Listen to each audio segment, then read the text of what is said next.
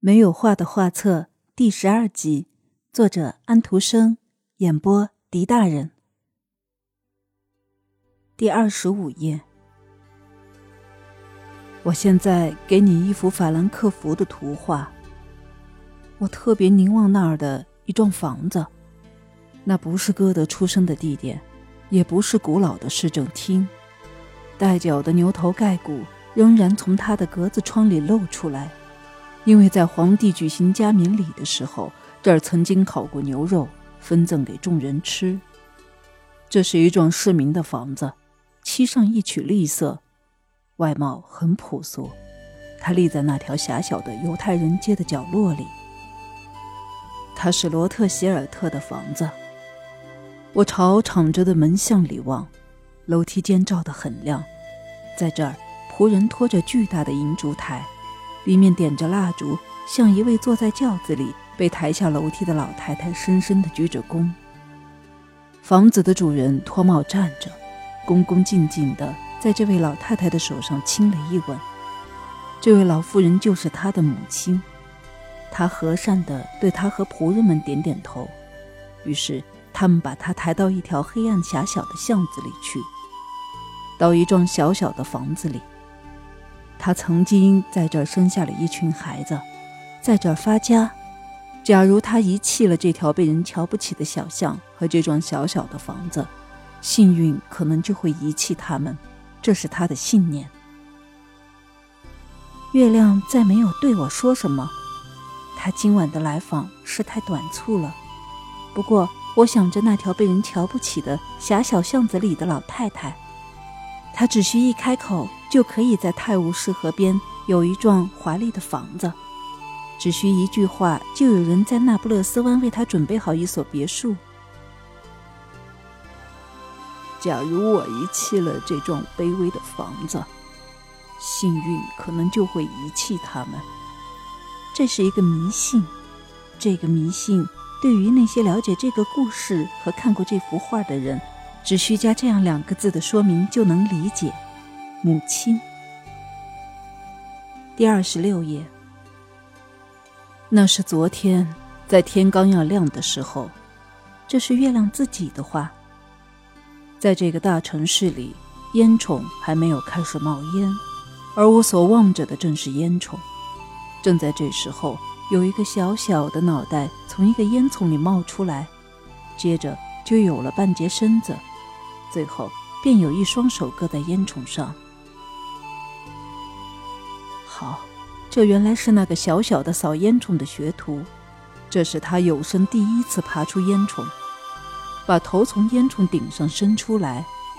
的确，比起在又黑又窄的烟囱管里爬，现在显然是不同了。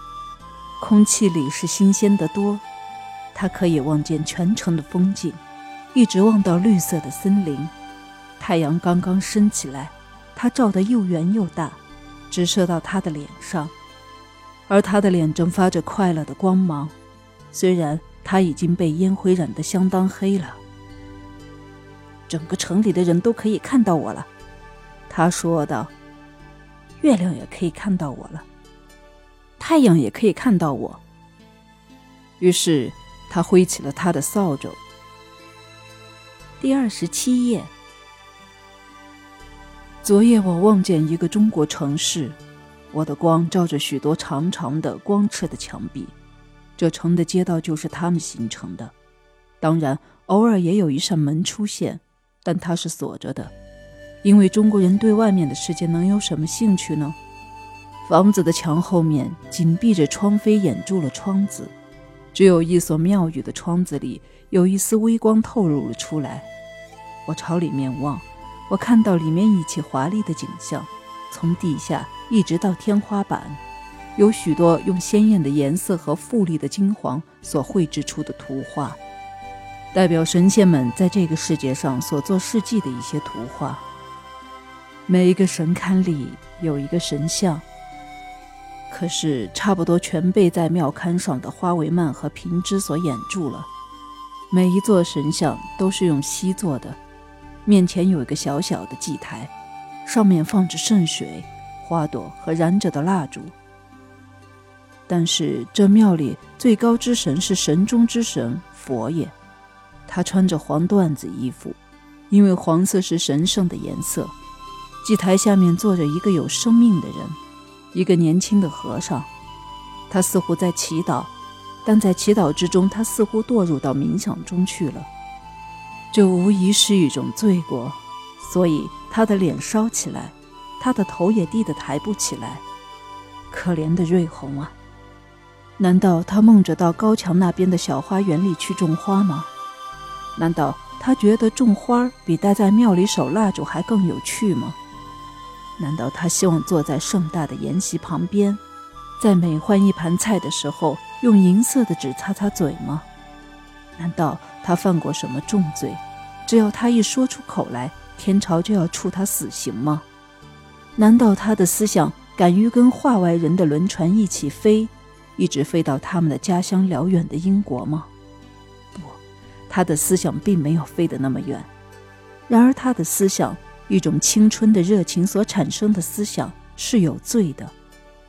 在这个神庙里，在佛爷的面前，在许多神像的面前是有罪的。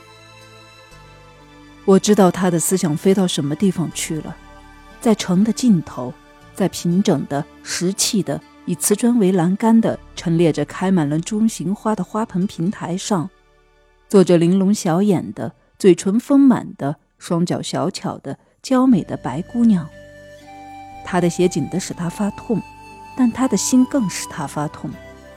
他举起她柔嫩的丰满的手臂，这时他的缎子衣裳就发出沙沙的声响。他面前有一个玻璃缸，里面养着四尾金鱼，他用一根银色的气棍子在里面搅了一下。